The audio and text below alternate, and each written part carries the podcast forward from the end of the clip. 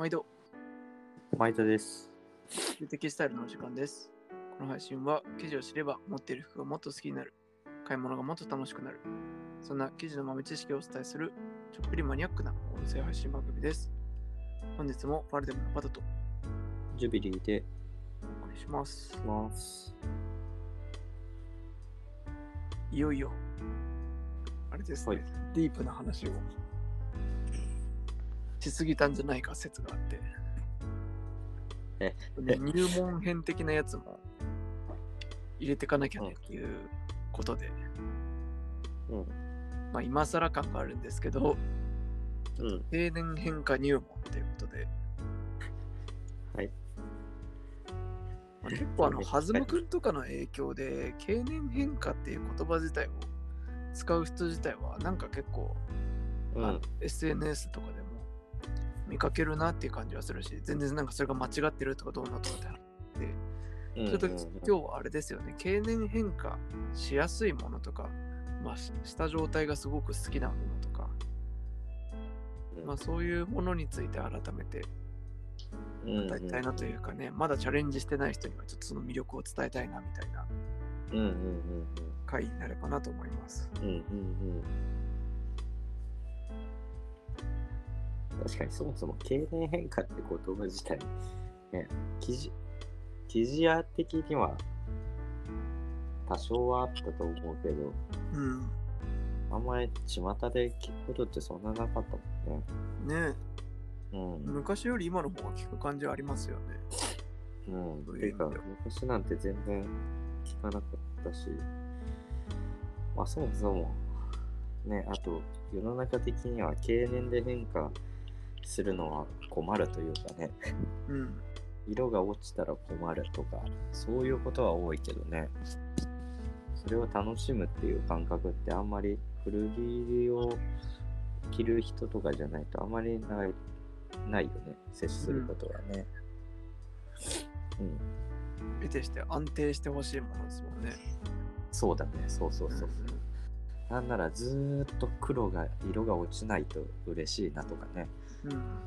うん。色が褪せたら嫌だなとか、破れたら嫌だなとか。しかし物は有限ですから、どうしても何度も着れば着るほどくたびれて香ってくると。うん。まあ、それを楽しみましょうっていうことですね。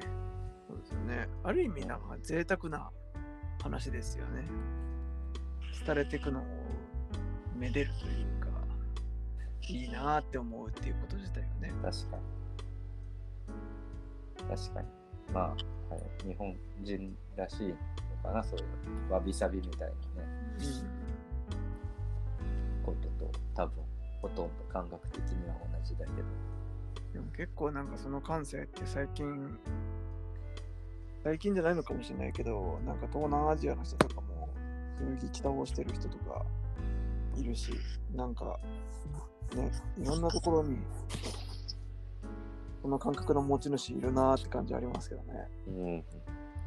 逆に、あれかもね、物が溢れてきて、完璧なものができすぎてきて、相手以下になって、変わらない、ずっと、何か、形、情報が変わらないものっていうのが多分、いっぱい出てくる中で、こう、少しずつ変化をしていくっていうこと自体が、なんか、時代的にも喜ばれることになっていくのかなって気はしなくもないよね。うん。生ものとかうんうん、生き物とか。経年変化の例っていう意味で言うと、やっぱり一番わかりやすいのはデニムですよね。うん、そうだよね。やっぱり。うん。まあ、デニムはね、もう本当に すごいよね。あれ、あれだけはもう、それを、その名前すらついてるもんね。例えば、ヒゲとか、うん、蜂の巣とか、確かに。ね、なんだろう、鬼ヒゲとかね、ヒゲなんて言っても、経年変化自体がなネーミングがついてそれがこのヒゲいいよねっていう話まで出てきちゃう。っていう意味でいくとやっぱデニムが一番経年変化で一番分かりやすいのかなっていうところだよね。そうっすよね。うん。なんかデニムの場合、特にうん。なんか、その、欠点でもあったものが、うん。まあむしろいいよねってなった、ちょっと特殊な例なのかなって気がなんとなくしてて、その、うん。なんていうか、カウボーイの時代もそうだと思うんですけど、バイカーとかもそうだし、うん。なんかこう、履きまくって、で、そのもものとことか、ね、膝裏とかが落ちまくって、うん。もうその白くなった状態が、いや、むしろこれがそのまま欲しいっていう人が現れて、うんうんで、デニムは加工した状態で売られるようになり、ブリーチもした状態で売られるようになりとかそうだそもそもそうだよね。経年変化感をになった状態まで形にして売ってるんだもんね。ね、ちょっとなんか特殊っていうかね、なかなかやっぱりそこまでのものって、特にファッションの業界でいうと、ここまで市民権得た中でそういうものってないですもんね。デニム以外本当ないんじゃないのっていう感じだよね特殊ですよね。うんやっぱりあの デニムのリプルをやってるブランドとかもみんな501の色落ちを再現するのに中白感がこんな感じだとかねうん。やって打ったりしてるし色が落ちてく感じを作るために普通はみんな完成した状態の色をこの色にしようとかってやるけどデニムだけは別だもんね洗った後の色がこんな感じがいいとか緑みを残したいとか赤みをしっかり残したいとかすぐに白くなる色落ちができるように中白の度合いをし多くしたいとかねねよく考えたら頭おかしいよねそうですね。一方でね 服作るときは普通はしっかり、えーこういう色が落ちないようにとかやってるわけだからさうん。け摩擦検ロードっていう記事試験のところでいくとねそういう色が落ちにくいあ 色が、えー落ちやすい度合いを測ったりするわけだからね。そうですね。うんなんかその色もそうだし、あと形もね、そのうん縮みやすかったものが、まあ、逆に言うとちょっと大きめに買っといて縮んだ時に体にぴったりになるみたいな shrink to fit みたいな考え方とかうんもめっちゃ特殊だなと思うっていうか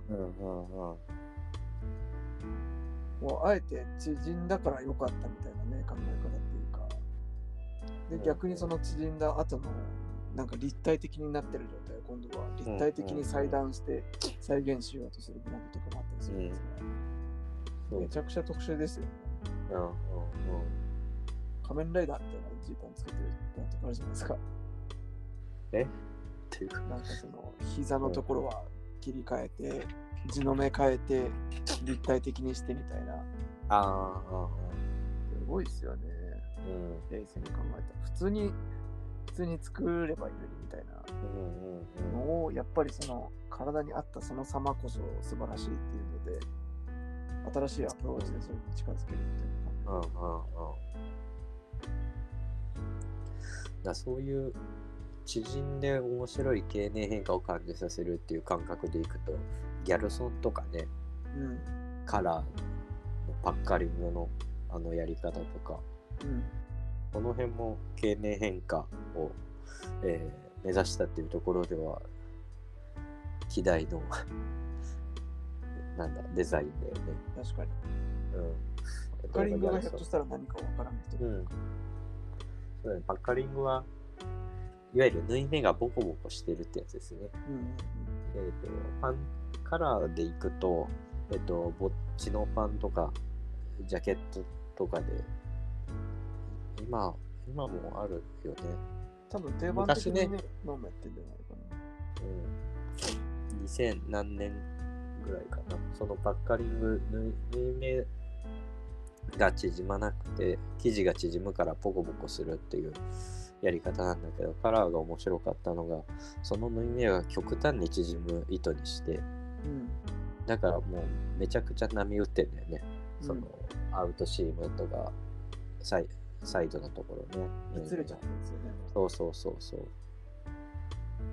本来はそれって、そのミシンのうん分身が良くないとか、縫製で釣っちゃったっていうようなね、風に失敗として捉えられたりする部分であったりするんだけど、それを極端に解釈して表現したり、うん。うんまあ、ギャルソンはね、ウールの縮重とか、ポリエステル縮重もそうだけど、ちょっと大きめにあえて作っといて、そこから染めて、ギュッて縮めることで、こう、ボコボコ、洗い込んだ後の表情感というか、それを表現してるもんね。そうですよね。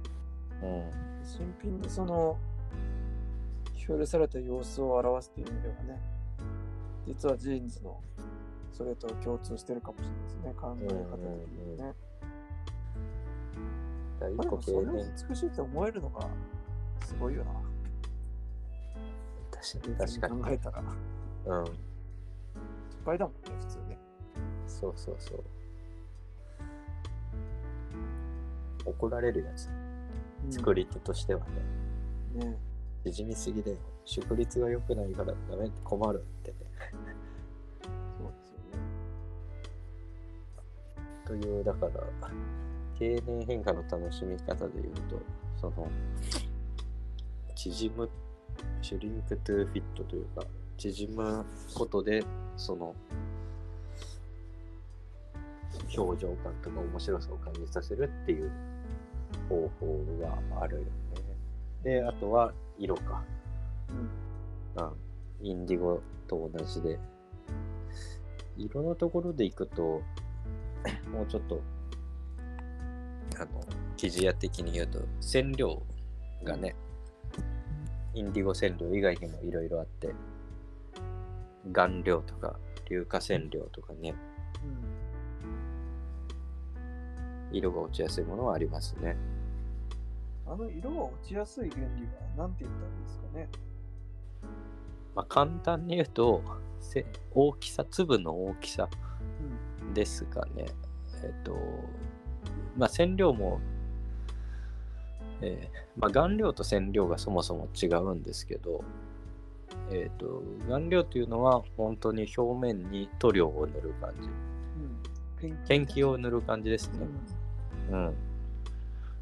で、だから上にくっついてるだけ、糊でくっついてるだけって感じ。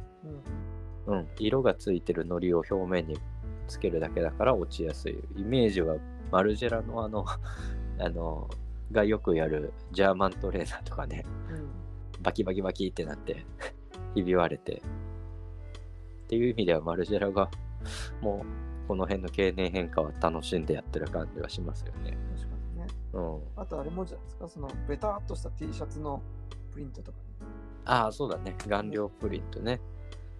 よく暗くして割れちゃってる感じの擦れたプリントとかはうん。顔料プリントだったりしますね。顔料プリントはすごくわかりやすくて、触った時にえー硬い、ザラザラしてる。うん。そんな感じをしたら顔料プリント、顔料で染めてるって感じの素材になりますね。うん。うん。うん。ああいうのは染み込んでなくて、上にくっついて。そうそうそうそうそう。で、続いて染料のところでいくと、まあ、染料はインディゴ染料と硫化染料で、あとはコットンとかセルロースでいくと反応染料だったり、ウールだったら酸性染料、ポリエステルだったら分散染料、あとはアクリルだとカチオン染料とか、まあいろいろ染料あるんですけど、うん。色が落ちやすいっていくと硫化染料があって次は直接染料かなで、まあ、反応染料の順番で硫化硫えっ、と染料の粒がの大きさの違いなんですよ。かんめちゃくちゃ簡単に言うと、うん。うん、厳密にはその結合状況がどうだこうだっていろいろあるんですけど。うん。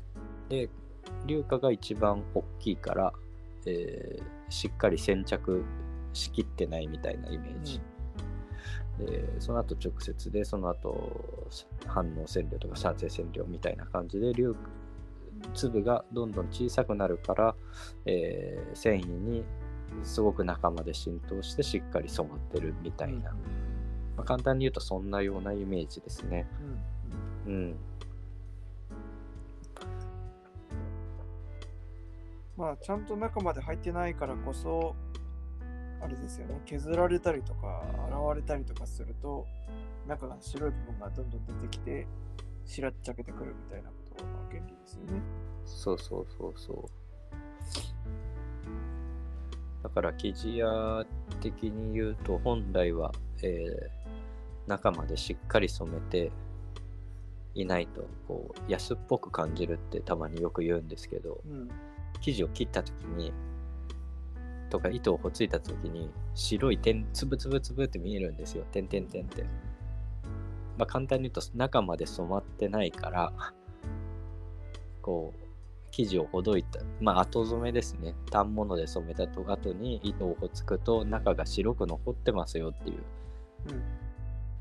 これ結構安っぽく見えるんですけどうん 失敗な失敗というか染め方によってはそうなるんですけど高密度だとそうなりやすかったりするんですよね。うん。でそれが例えば当たりによって削れてくると色が中の白が出てきやすかったりするんですけどうん例えばダックとかすごく硬くて重くて高密度のものだと結構そうなりやすいですね。うんうん。うん、で逆にそれを良しとし捉えて、えー反応染めはしっかり中まで染まるっていうんだけどあえて中白感を残すとかね。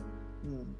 そういうやり方をでこう作ってる染め屋さんとかもありますね。うん。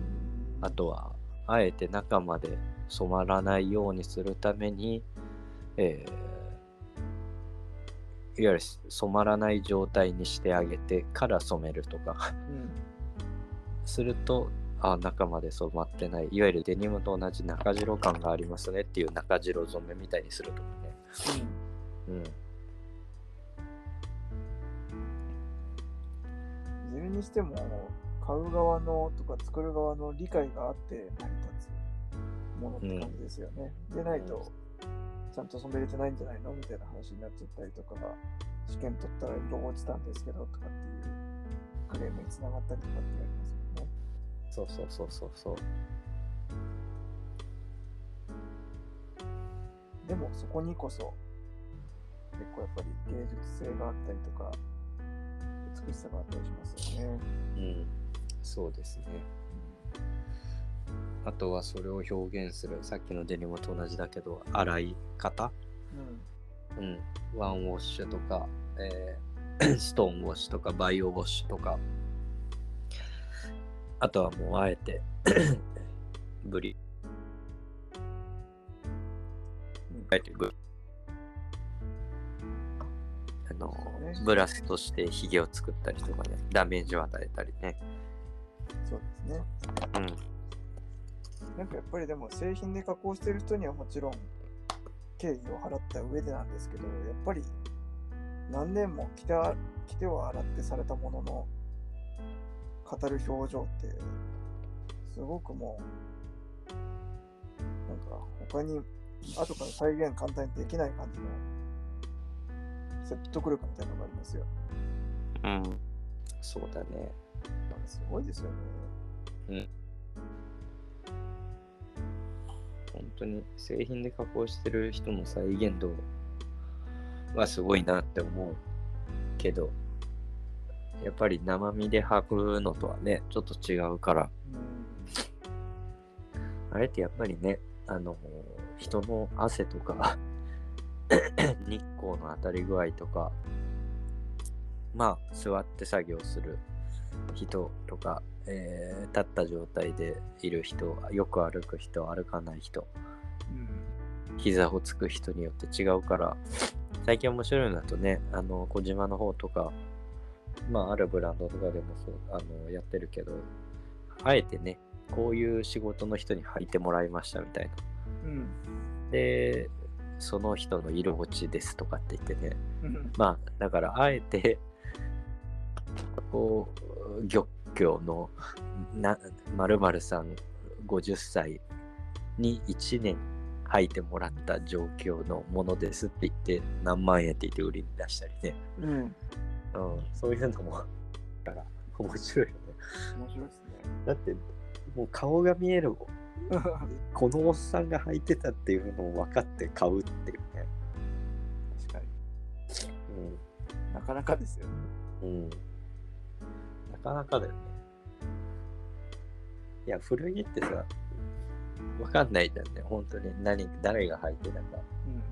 うん。ましてやミリタリーなんて、すごく、ひね、悲惨な状況で、多分いろんな結婚とかいろんなものもついてるから、想像すればするほどなかなか着たりするのもきつい部分もあったりはするけど、うん。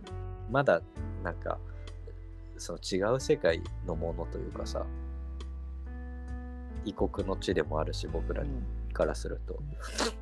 でもさ、さっきのデニムの話だとさ、本当に日本人のもう顔までわかる、この人が履いてたっていうのが分かった状態でも、お金がついて売れるっていうね。確かにね。うん。異様ですけど。うん、いいオフだよね。でもそれぐらい、やっぱり、デニムの色落ちだったり、経年変化に対して、こう、おかん、こう、価値が出ているっていうことだよね。うんお金のパワーって。やっぱり実際に本当にそこにあのダメージがあることのうん。インパクトっていうのがね、ブラストでやるのとはやっぱりどうしてもこう埋めれないギャップがあるというか、うん。場所によって本当にやりすぎちゃった部分も出ちゃうのもまたよしですね。うん。そうもあるのでそうよね。だから、うん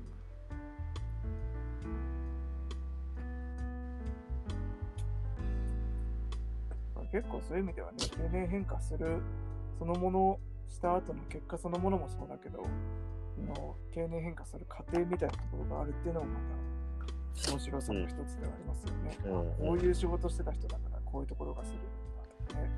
そうそうそうそう。うん、でもやっぱり本当に一期一会だなって思いますね、古着に関しては特に。そうだね。うん、同じ色落ちってね、やっぱりそのアート加工で再現するのも全く同じにはならないと思うんですけど、まあ、古着に関しては形も含めて、うん。うん。やっぱりそれを着てた人と自分の出会いみたいなね、うんうんところもあるし、経年変化具合とかも同じ方だとしても、全然ものによって答えが違うから、うん。うん。そこはやっぱ魅力の一つですよね。そうだよ。行かなきゃいけないって思う時ありますあるあるある。ね。ねなんだろうね、あれね。ドキドキするやつね。うん。